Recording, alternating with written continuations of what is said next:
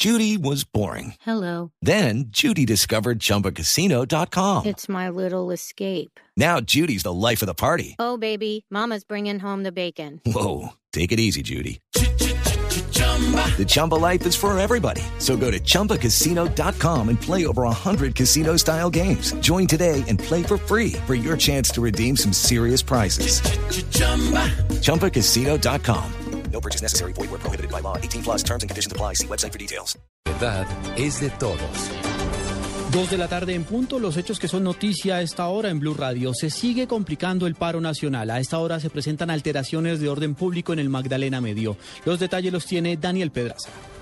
Muy buenas tardes. En este momento la policía de Magdalena Medio está impidiendo la movilización de más de 1.500 campesinos provenientes del sur de Bolívar y que pretendían seguir la marcha de protesta por la troncal del Magdalena Medio. En estos momentos hay una reunión entre las autoridades de la policía del departamento de Santander, así como representantes también de las autoridades municipales y los líderes campesinos para llegar a un acuerdo. Desde el Magdalena Medio, Daniel Pedra Mantilla, Blue Radio.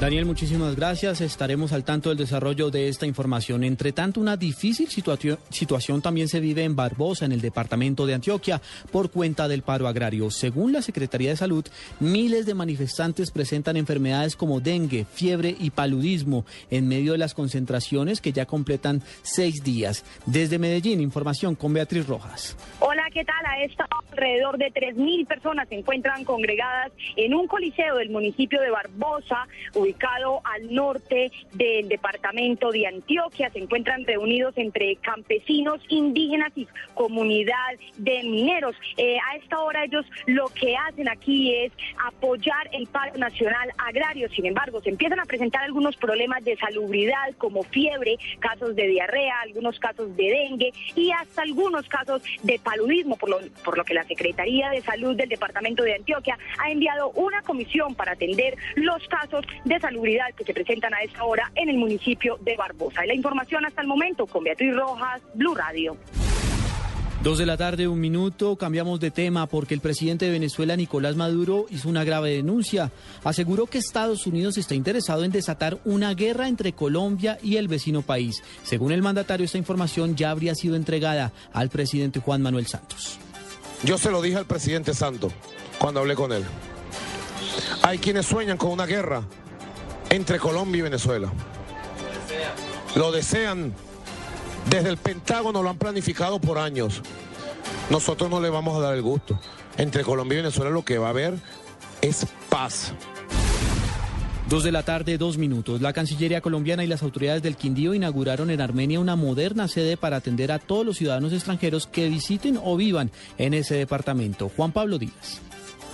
Abrió sus puertas en Armenia el Centro Facilitador de Servicios Migratorios para atender a todos los extranjeros que estén de tránsito o vivan en el departamento del Quindío. Y lógicamente, además de la infraestructura, hay un equipo de talento humano preparado en servicio, en derechos humanos, en, en documentología, grafología, documentos de viaje, para prestar un eficiente servicio y adicional a eso, una plataforma tecnológica a través del sistema Platinum que nos permite estar conectados con la base de información del nivel central, base de datos de policía e Interpol para garantizar la seguridad también. Según Sergio Bueno, director de Migración Colombia del Ministerio de Relaciones Exteriores, por el aeropuerto El Edén de Armenia se movilizaron en los últimos 19 meses 45.712 ciudadanos extranjeros. Desde Armenia, Juan Pablo Díaz, Blue Radio.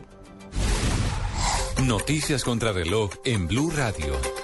Dos de la tarde, tres minutos. Noticia en desarrollo a esta hora. El gobierno colombiano se declaró satisfecho con un acuerdo por el cual Ecuador desiste de una demanda en la Corte Internacional de Justicia de La Haya por las fumiga fumigaciones de cultivos ilícitos en la zona de frontera. Colombia entregará a Ecuador una contribución económica, la cual estará orientada a fomentar el desarrollo social y económico en esta área. La cifra que es noticia, 23 personas, entre ellas 6 soldados, murieron hoy en varios ataques y atentados en Irak. Los ataques golpearon la región de Bagdad y ciudades mayoritariamente sunitas en el norte del país. Quedamos atentos a una respuesta militar por parte de los Estados Unidos contra Siria. Mientras esta se ejecuta, el presidente de Francia, François Hollande, y la canciller alemana Angela Merkel mantuvieron una conversación telefónica en la que denunciaron el uso espantoso de armas químicas en Siria. Ampliación de estas y otras informaciones en www.bluradio.com. Continúe en Mesa Blue.